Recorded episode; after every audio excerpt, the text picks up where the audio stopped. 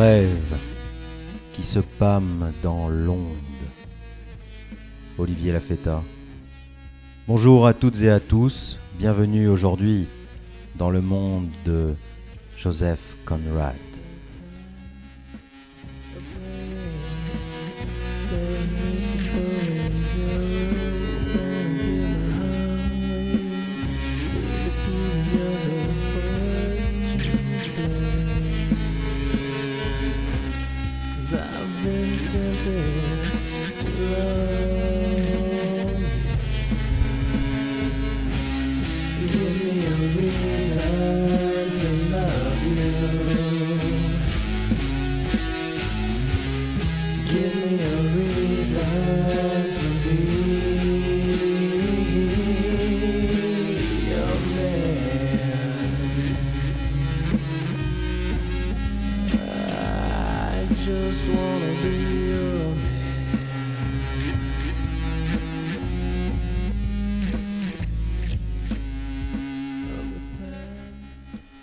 Toutes et à tous.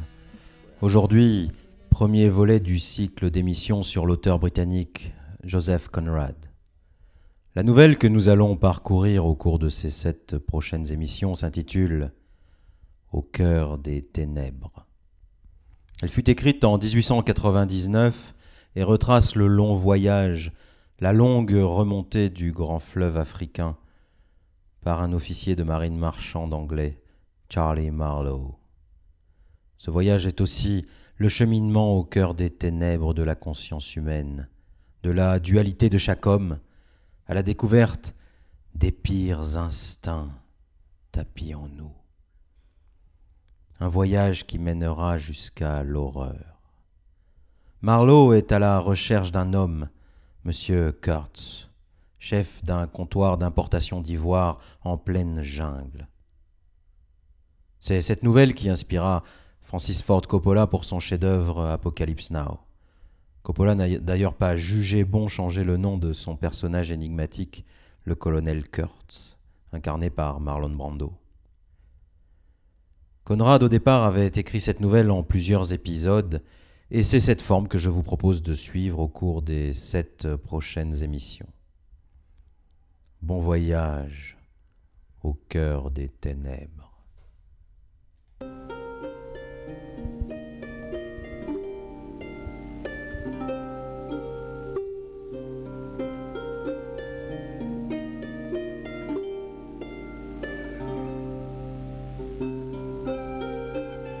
L'Anelli, qu'autre de croisière évita sur son ancre sans un battement de ses voiles, et s'immobilisa.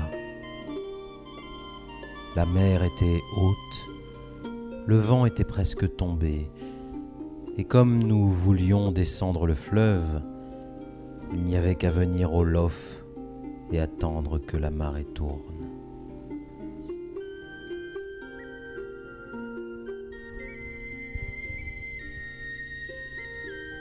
La Tamise s'ouvrait devant nous vers la mer comme au commencement d'un chemin d'eau sans fin. Au loin, la mer et le ciel se joignaient invisiblement, et dans l'espace lumineux les voiles tannées des barges dérivant avec la marée vers l'amont semblaient former des bouquets rouges de voilures aux pointes aiguës, avec des éclats de livarde vernis. Une brume dormait sur les côtes basses dont les aplats allaient s'effaçant vers la mer. L'air était sombre au-dessus de Gravesend. Et plus en deçà encore semblait condensé en triste pénombre et pesait immobile sur la plus vaste et la plus grande ville du monde. Le président directeur général était notre capitaine et notre hôte. Tous quatre nous observions son dos tandis que, debout à l'avant, il regardait du côté de la mer. Sur toute l'étendue du fleuve, rien n'avait de loin l'allure aussi marine. On eût dit, on eût dit un de ces pilotes qui, pour l'homme de mer, sont la garantie personnifiée du salut. On avait peine à se rappeler que son travail ne se situait pas là-bas, dans l'estuaire lumineux, mais derrière lui, dans cette pénombre appesantie.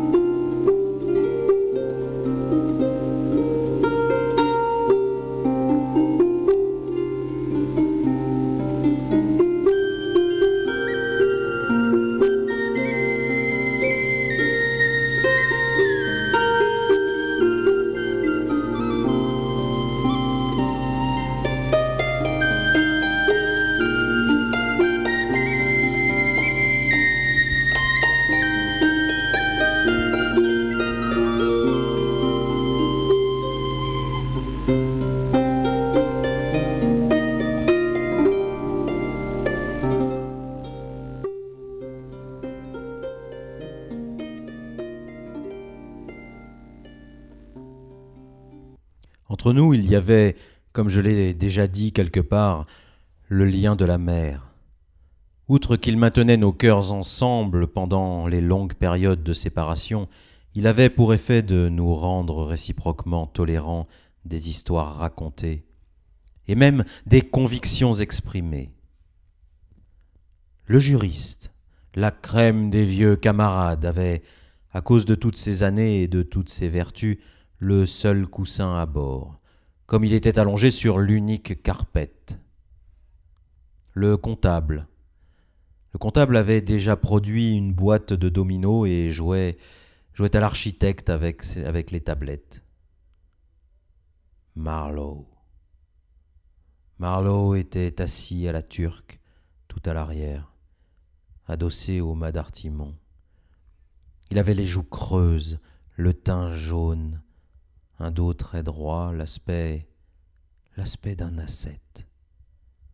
Avec ses bras tombants, les mains retournées, paumes en dehors, on eût dit une idole. Le directeur, assuré que l'encre crochait bien, revint à l'arrière et s'assit parmi nous. Nous échangeâmes paresseusement quelques paroles. Puis ce fut le silence à bord du yacht. Pour une raison ou une autre, nous ne commencions pas cette partie de domino. Nous étions d'humeur rêveuse, tout juste bon pour une paisible contemplation. Le jour finissait dans la sérénité exquise d'un éclat immobile. L'eau brillait doucement. Le ciel qui n'avait pas une tache était une immensité bénigne de lumière immaculée. Il n'était pas jusqu'à la brume sur les marais des sexes, qui ne fut comme une gaze radieuse accrochée aux coteaux boisés de l'intérieur, et drapant les côtes basses de plis diaphanes. Seule la pénombre à l'ouest, appesantie sur l'amont du fleuve, s'obscurcissait de minute en minute, comme irritée par l'approche du soleil.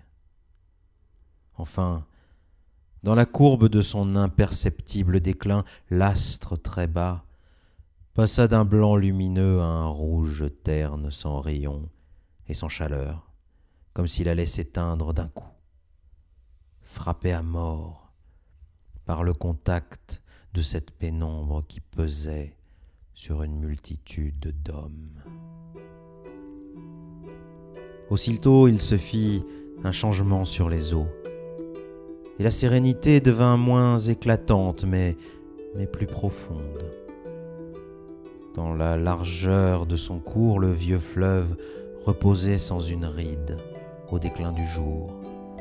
Après des siècles de bons services rendus à la race qui peuplait ses rives, épanoui dans sa tranquille dignité de chemin d'eau menant aux ultimes confins de la terre. Nous regardions le vénérable cours d'eau, non point dans la vive animation d'une courte journée qui survient, puis disparaît à jamais, mais, mais dans l'auguste lumière des souvenirs durables. Et en vérité, rien n'est plus facile pour un homme qui s'est voué à la mer comme on dit, dans un esprit de révérence et d'amour, que d'évoquer le noble esprit du passé dans l'estuaire de la Tamise. La marée porte son courant dans les deux sens, en un service sans trêve, peuplé de souvenirs des hommes et des vaisseaux qu'elle a menés vers le repos du foyer ou les batailles de la mer. Elle avait connu les vaisseaux et les hommes. Ils avaient appareillé de Deptford, de Greenwich, d'Erith, aventuriers, colons, les vaisseaux des rois et ceux des banquiers, capitaines, amiraux, courtiers, clandestins du commerce d'Orient, généraux, commissionnés des flottes des Indes orientales. Chasseurs d'or ou quêteurs de gloire, ils étaient tous partis par ce fleuve, portant l'épée et souvent la torche, messagers de la puissance dans la nation, porteurs d'une étincelle du feu sacré. Quelle grandeur n'avait pas suivi le reflux de ce fleuve pour entrer dans le mystère d'une terre inconnue Les rêves des hommes, la semence des républiques, le germe des empires.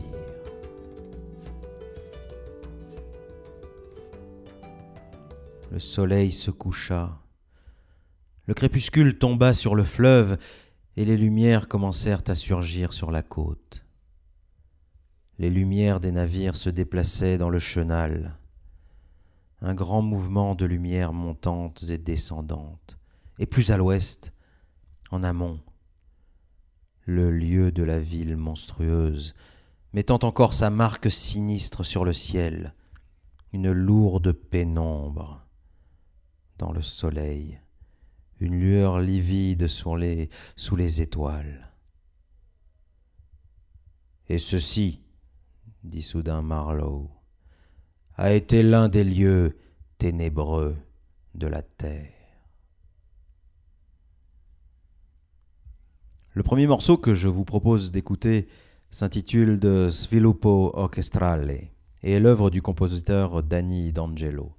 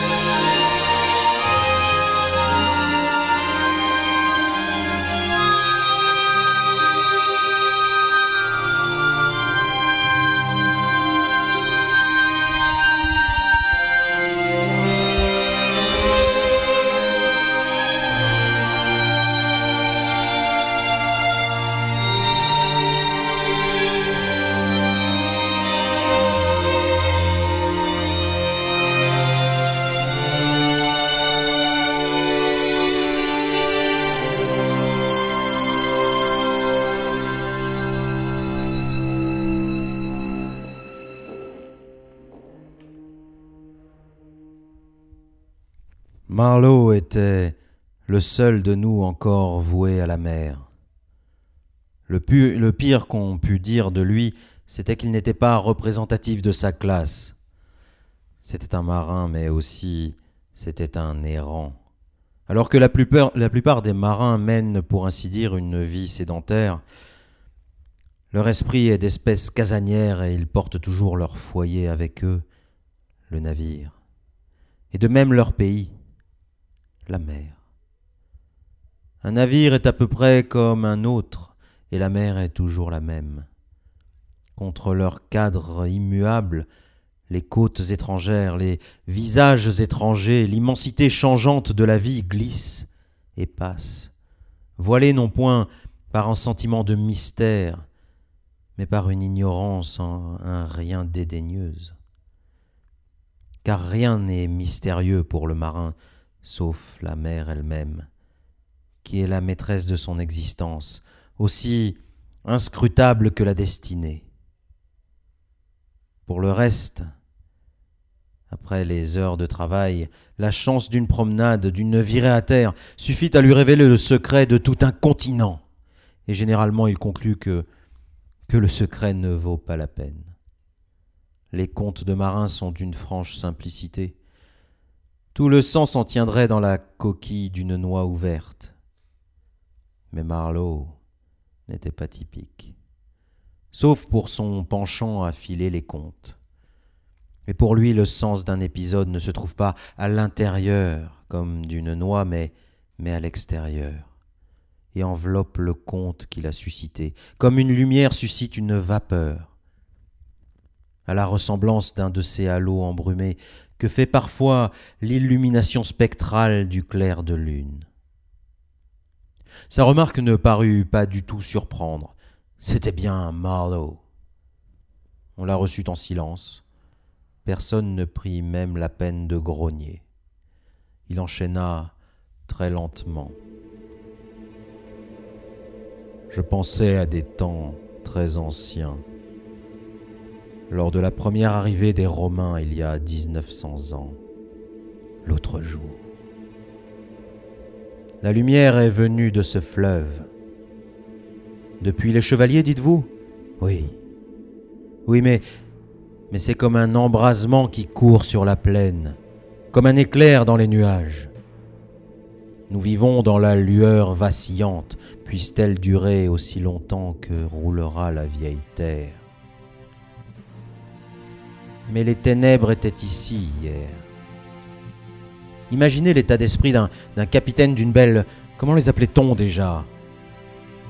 Une belle trirème de la Méditerranée, envoyé brusquement dans le nord, traversant la Gaule par terre à la hâte, recevant la charge d'une de ces embarcations que les légionnaires, il faut qu'ils aient fait un, étonnant assemblage d'habiles garçons, avaient coutume de construire par centaines, apparemment en un mois ou deux, si nous croyons ce que nous lisons. Imaginez-le ici, au fin bout du monde, une mer couleur de plomb, un ciel couleur de fumée, une espèce de bateau à peu près aussi ferme qu'un accordéon, et remontant ce fleuve avec du matériel ou des instructions, ou ce que vous voudrez. Des bancs de sable, des marécages, des forêts, des sauvages, bougrement peu à manger qui conviennent à un homme civilisé. Rien à boire que de l'eau de la Tamise.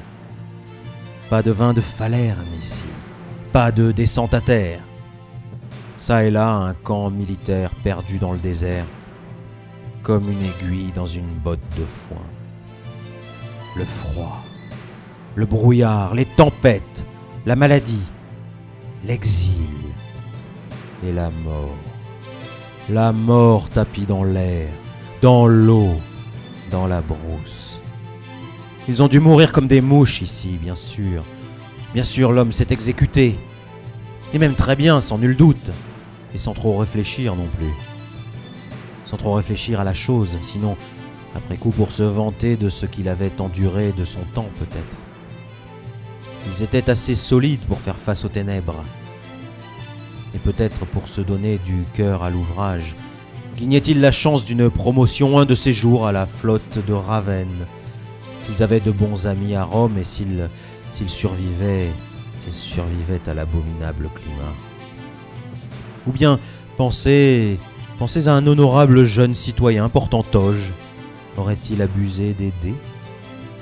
Arrivant ici dans la suite de quelques préfets ou collecteurs d'impôts ou même marchands pour se refaire débarquer dans un marécage, marcher à travers bois et dans quelques postes de l'intérieur, se sentir encerclé par cette sauvagerie, cette absolue sauvagerie,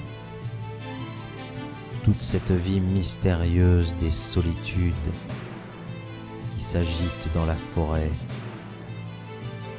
dans la jungle dans le cœur de l'homme sauvage. Il n'y a pas non plus d'initiation à ces mystères.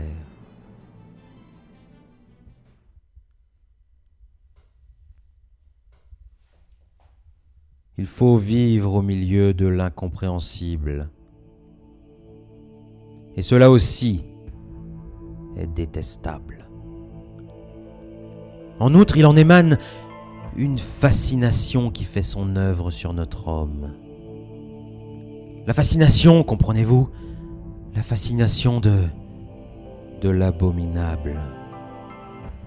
Imaginez les regrets grandissants, le désir obsédant d'échapper, le dégoût impuissant, la capitulation, la haine. Marlowe s'interrompit. Prenez-y garde, reprit-il, levant un avant-bras du coude, la paume de la main tournée en dehors, de sorte qu'avec ses jambes pliées devant lui, il avait la pose d'un Bouddha prêchant en habit européen et sans fleurs de lotus. Prenez-y garde. Nul, nul de, de nous n'éprouverait tout à fait cela. Ce qui nous sauve, c'est l'efficacité. La volonté d'être efficace. Mais ces, gars-là ne valaient pas cher en réalité. Ce n'étaient pas des colonisateurs. Leur administration, c'était faire suer burnou, rien de plus. Je crois bien. C'étaient des conquérants et pour ça, il ne faut que la force brute. Pas de quoi se vanter quand on l'a puisque cette force n'est qu'un accident résultant de la faiblesse des autres. Ils attrapaient ce qu'ils pouvaient selon les possibilités. C'était tout simplement la rapine à main armée, le meurtre avec circonstances aggravantes à grande échelle, et les hommes s'y livrant à l'aveuglette, comme il convient quand on a affaire aux ténèbres. La conquête de la terre, qui signifie principalement la prendre à des hommes d'une autre couleur que nous, ou dont le nez est un peu plus plat, n'est pas une jolie chose quand on la regarde de plus près. Ce qui la rachète n'est que l'idée, une idée qui la soutienne, pas un prétexte sentimental, mais une idée.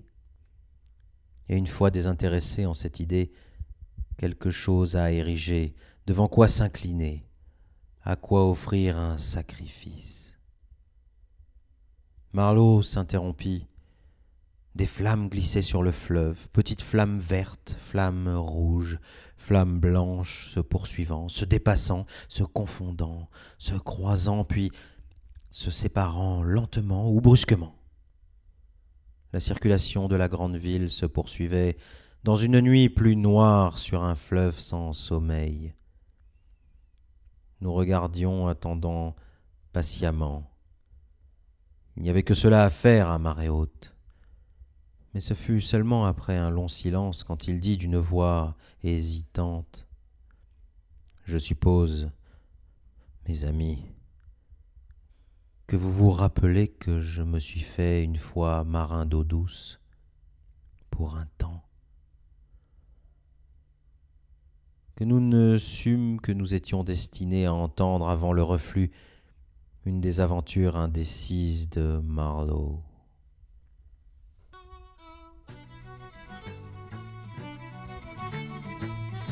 Je ne peux pas vous accabler de ce qui m'est arrivé personnellement,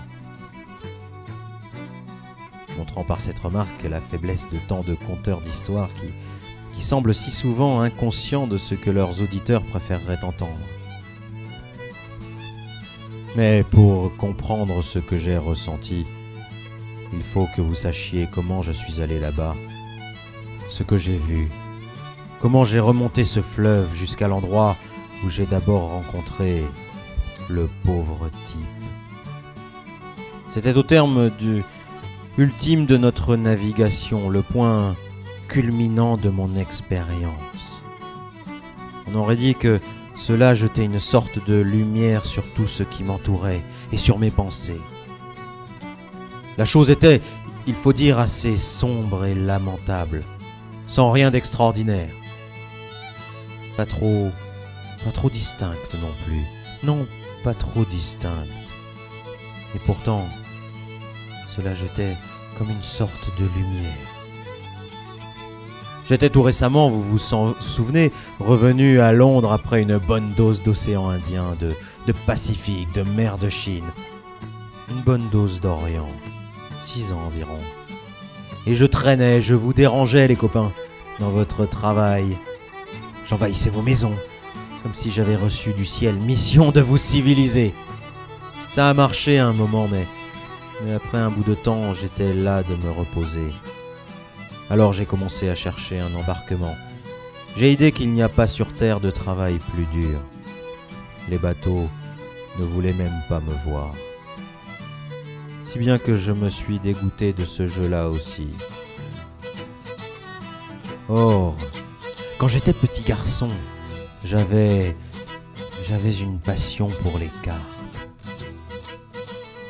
Je passais des heures à regarder l'Amérique du Sud ou l'Afrique ou l'Australie et je me perdais dans toute la gloire de l'exploration. En ce temps-là, il restait beaucoup d'autres beaucoup d'espaces blancs sur la terre et quand j'en voyais un d'aspect assez prometteur sur la carte, mais ils ne le sont. Ils le sont tous. Je mettais le doigt dessus et je disais Quand je serai grand, j'irai là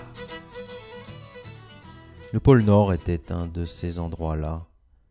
D'autres lieux se trouvaient épars vers l'équateur et à toutes sortes de latitudes, pourtant dans les deux hémisphères. Je suis allé dans plusieurs d'entre eux. Eh bien, bon, n'en parlons pas. Mais il en restait un, le plus grand, le plus blanc, si l'on peut dire, par lequel je me sentais attiré. Il est vrai qu'entre-temps ce n'était plus un espace blanc, il s'était rempli depuis mon enfance de rivières, de lacs et de noms. Ce n'était plus un espace blanc de délicieux mystères, une zone vide propre à donner à un enfant des rêves de gloire, c'était devenu un lieu de ténèbres. Mais on voyait, particulièrement sur la carte du fleuve un, un grand fleuve puissant qui ressemblait à un immense serpent déroulé, la tête dans la mer, le corps au repos, infléchi sur de vastes distances la queue perdue au fond du pays. Et comme je regardais cette carte dans une vitrine, cela me fascinait comme un serpent fascine un oiseau, un petit oiseau naïf. Puis je me suis rappelé qu'il y avait une grosse affaire, une compagnie affectée au commerce sur ce fleuve. Nom d'un chien. Ils ne peuvent pas, me suis-je dit, commencer sans employer des espèces de bateaux sur toute cette eau douce. Des vapeurs. Pourquoi est-ce que je n'essaierais pas qu'on m'en confie un? Je longeais Fleet Street sans pouvoir me débarrasser de cette idée. Le serpent m'avait ensorcelé.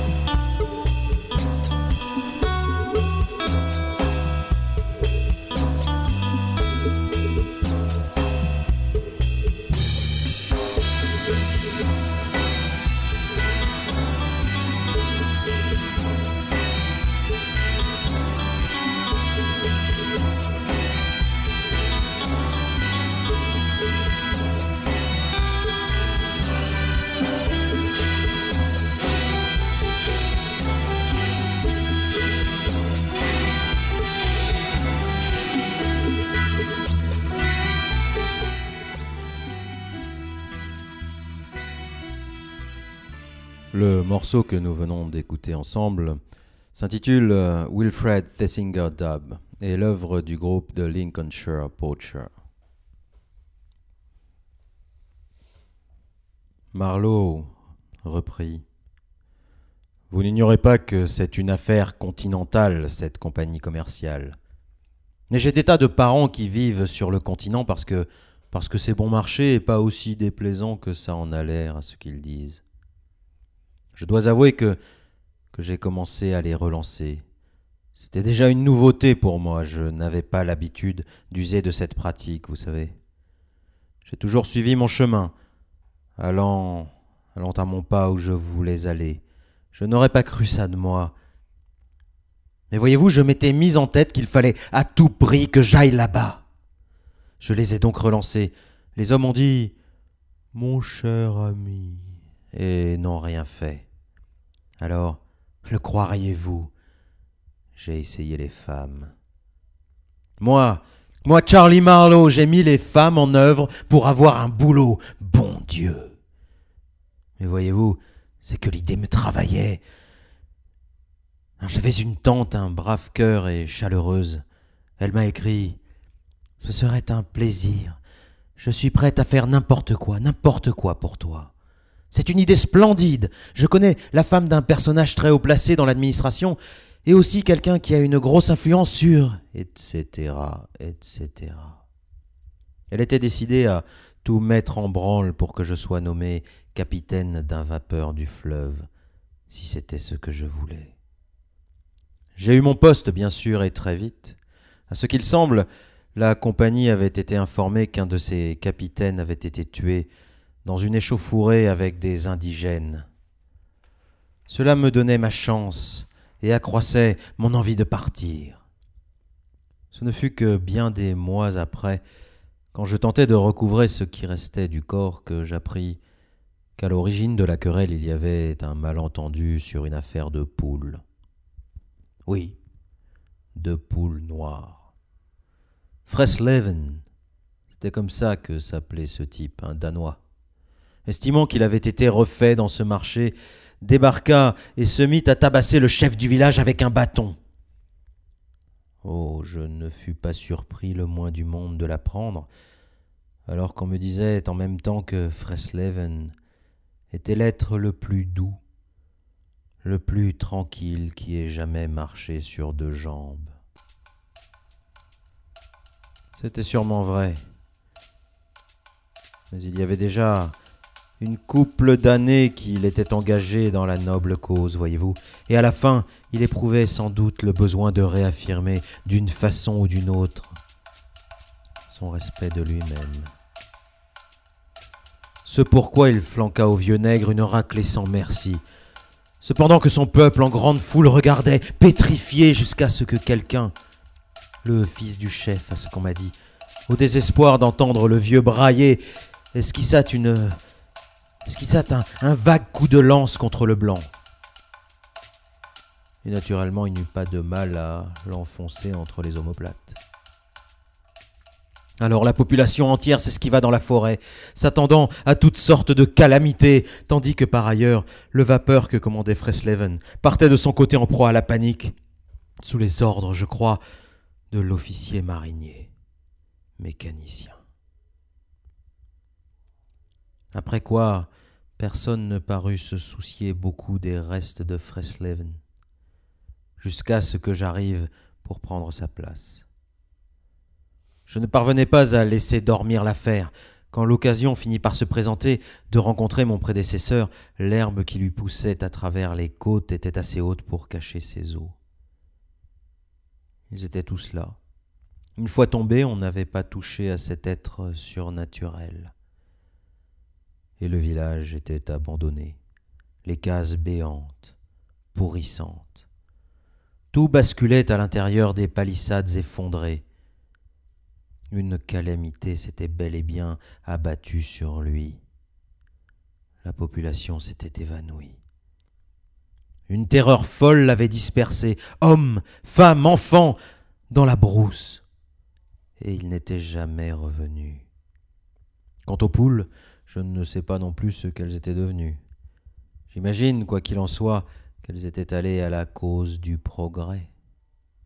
En tout cas, c'est à cette glorieuse affaire que je devais ma nomination, alors que je ne me risquais pas encore à l'espérer.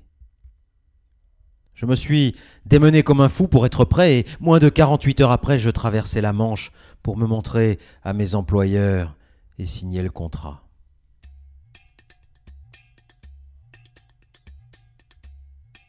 En très peu d'heures, j'arrivais dans une cité qui me fait toujours penser à un sépulcre blanchi. Préjugé, bien sûr. Je n'ai pas eu de mal à trouver les bureaux de la compagnie, c'était c'était ce qu'il y avait de plus grand dans la ville, et tous les gens que je rencontrais en avaient plein la bouche. Cette affaire allait prendre la tête d'un empire d'outre-mer faire des tas d'argent par le commerce.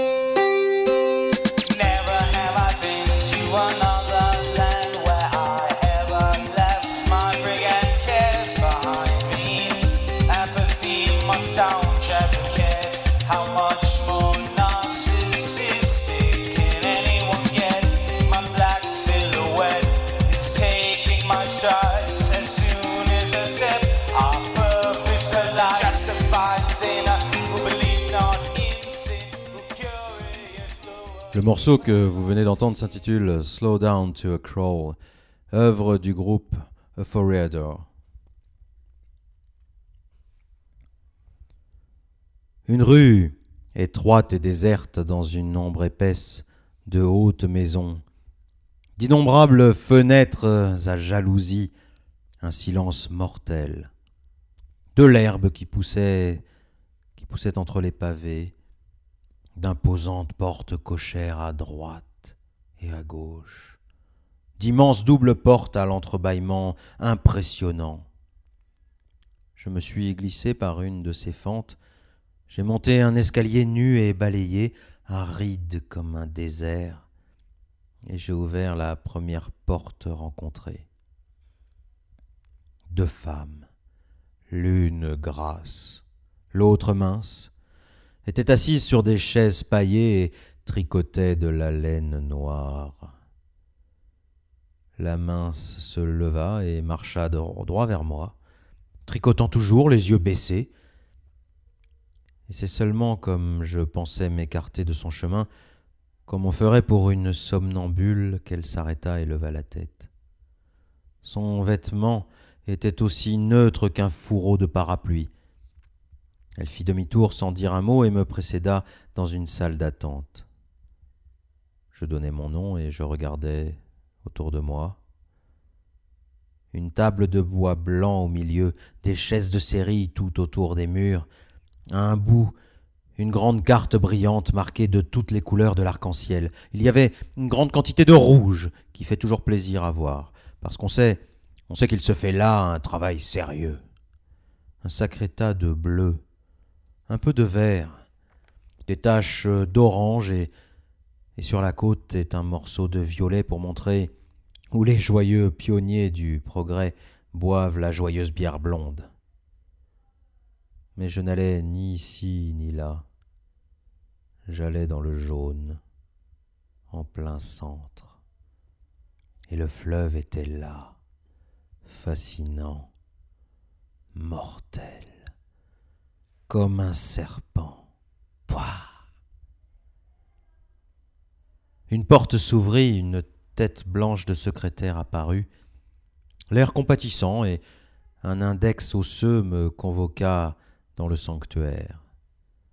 La, lumière y était obscure et, et, montrait un bureau massif accroupi au milieu. De derrière cet édifice surgissait une impression de rondeur pâle en redingote. Le grand homme en personne, haut de cinq pieds six pouces, autant que je puisse juger, il tenait dans sa poigne le bout de tant et tant de millions. Il me serra la main, je crois, murmura quelque chose, se montra content de mon français. Bon voyage.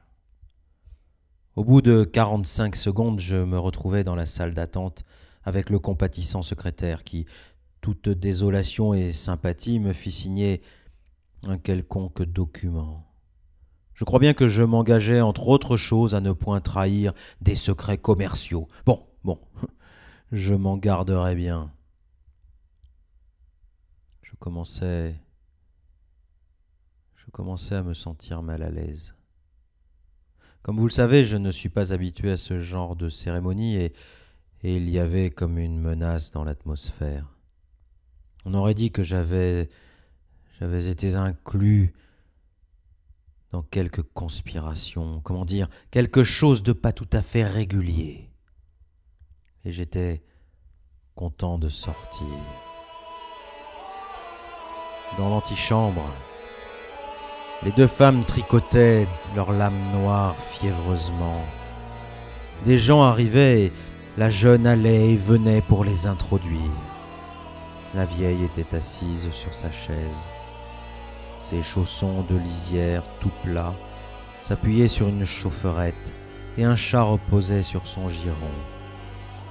Elle portait une espèce de coiffe blanche empesée sur la tête. Elle avait une verrue sur une joue et des lunettes cerclées d'argent lui pendaient au bout du nez. Elle me regarda par-dessus les verres. La promptitude placide et indifférente de ce regard me troubla. Deux jeunes gens au visage niaisement jovial suivaient leur guide et, et elles portaient sur eux le même regard rapide de sagesse indifférente. Elles semblaient tout savoir d'eux et de moi aussi bien. Je me sentis envahir par un sentiment d'insolite. Je la voyais magicienne et fatale, Souvent, une fois là-bas, j'ai pensé à ces deux gardant la porte des ténèbres, tricotant leur laine noire comme pour un chaud catafalque, l'une introduisant sans cesse à l'inconnu, l'autre examinant les visages niaisement, réjoui de son vieux regard indifférent. Ave, vieille tricoteuse de laine noire, Moreturi des salutantes.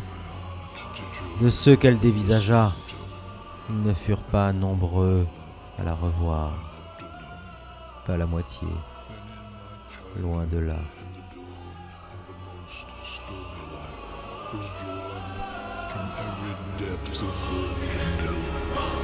Mystery which brings From the torrent to the fountain, from the red cliff of the mountain, from the sun that round me rolled in its autumn tint of gold, from the lightning in sky as it vastly flew. the thunder of the storm and the cloud that took the form with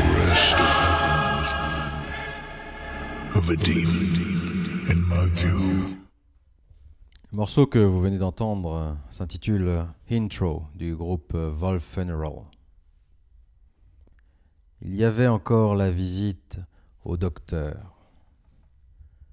Une simple formalité, m'assura le secrétaire, avec l'air de prendre une part immense à toutes mes tristesses. En conséquence, un jeune type, le chapeau sur le sourcil gauche, un employé, je suppose. Il fallait bien des employés dans l'affaire, bien, bien que la maison fût aussi silencieuse qu'une demeure de la cité des morts. L'employé apparut de quelque étage supérieur et me précéda. Il était râpé et négligé, avec des taches d'encre sur les manches de son veston. Sa cravate était volumineuse et bouffante, sous un menton en forme de pointe de vieille bottine. Il était un peu trop tôt pour le docteur et je proposai un verre, sur quoi il donna, donna cours à une effusion de jovialité. Tandis que nous sirotions nos vermouths, il glorifia les affaires de la compagnie, et de fil en aiguille, je me trouvais exprimer ma surprise de ce qu'il ne partait pas là-bas. Il redevint d'un coup froid et réservé. Je ne suis pas si sot que j'en ai l'air, dit Platon à ses disciples. Sentencieux, il vida son verre avec une grande détermination et nous nous levâmes. Le vieux docteur prit mon pouls en pensant manifestement à autre chose. Bon, bon pour aller là-bas, marmonna-t-il. Puis avec une certaine animation, il me demanda si je voulais le laisser mesurer ma tête. Assez surpris, je dis oui. Et il produisit une sorte de compas et prit les dimensions devant, derrière et, et sous tous les angles, prenant soigneusement des notes. C'était un petit homme mal rasé, portant une veste élimée, une manière de surtout des pantoufles aux pieds, qui me fit l'effet d'un sot pas méchant. Je demande toujours la permission dans l'intérêt de la science de mesurer les crânes de ceux qui s'en vont là-bas, dit-il. Et aussi, à leur retour, demandai-je. Oh, je ne les vois jamais. En outre, les changements se produisent à l'intérieur, vous savez. Il sourit, comme d'une discrète plaisanterie. Donc vous allez là-bas. Parfait. Intéressant aussi. Il m'inspecta du regard et prit une autre note. Des cas de folie dans la famille? Demanda-t-il d'un ton détaché. J'étais furieux. Est-ce que cette question-là aussi est dans l'intérêt de la science? Ce serait, sans prendre garde à mon irritation, intéressant pour la science d'observer les changements de mentalité des individus sur place, mais... Êtes-vous aliéniste? interrompis-je. Tout docteur devrait l'être Un peu, répondit-il, imperturbable. J'ai une petite théorie que vous autres, messieurs qui allez là-bas, vous devez m'aider à prouver. C'est ma part des avantages que mon pays retirera de la possession d'une si magnifique dépendance. La simple richesse, je la laisse aux autres. Excusez mes questions, mais, vous êtes le premier Anglais à s'offrir à mon observation. Je m'empressais de l'assurer que je n'étais pas typique le moins du monde. Si je l'étais, dis-je, je ne causerais pas comme ça avec vous. Ce que vous dites n'est pas sans profondeur, mais probablement erroné. dit-il avec un rire. Évitez l'irritation, pire que les coups de soleil. Adieu. Comment dites-vous, vous autres anglais, hein? Euh, Goodbye, hein? Goodbye. Adieu. Euh, Sous les tropiques, il faut avant tout garder son calme. Il m'avertit de l'index levé. Du calme, du calme. Adieu.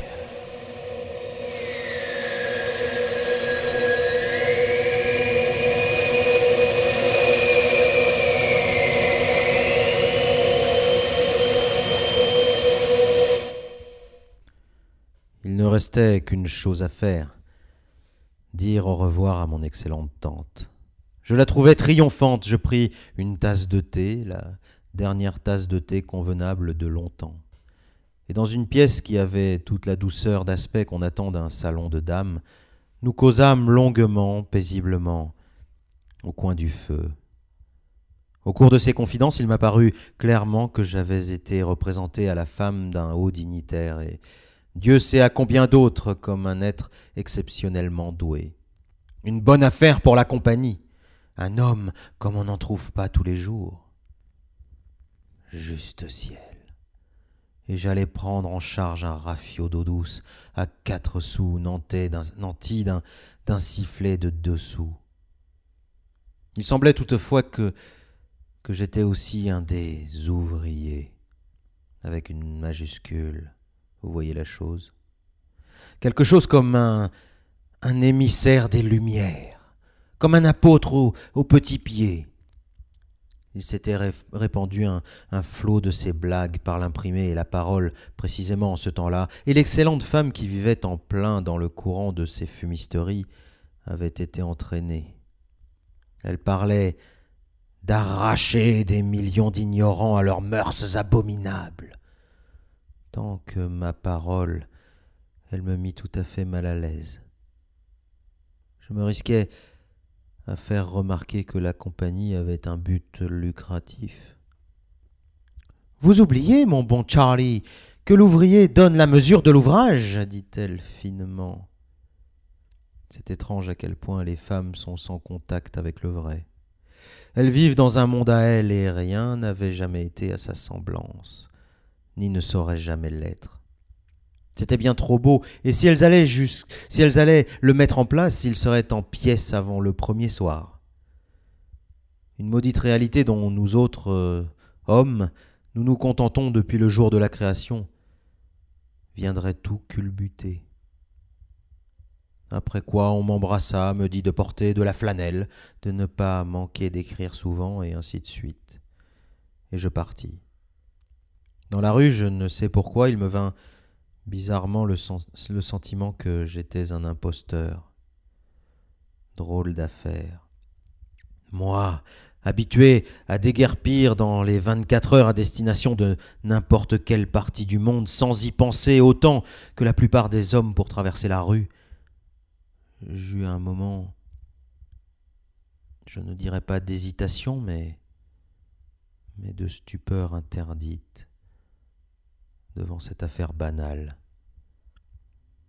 La meilleure façon de vous l'expliquer, c'est, de dire que pendant une seconde ou deux, j'ai eu le sentiment, au lieu d'aller au centre d'un continent, d'être sur le point de partir pour le centre de la Terre.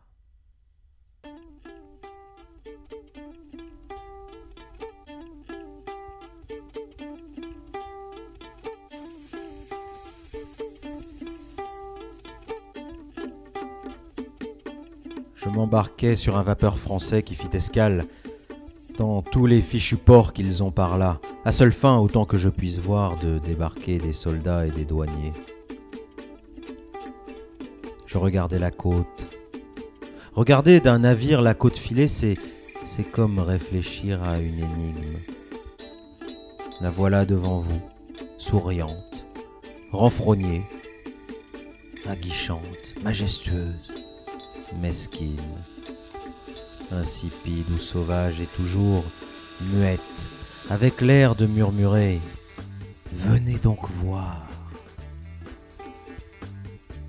Celle-là était presque sans visage, comme en cours de fabrication, d'aspect hostile et monotone.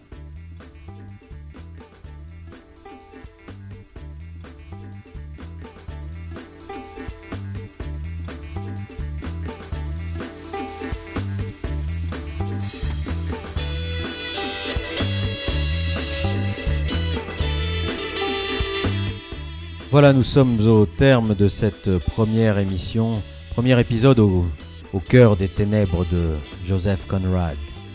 Je tiens à remercier Michael Cormier pour la régisson et Fréquence Orange pour son accueil. Je vous souhaite une euh, bonne soirée et ne soyez pas trop sages.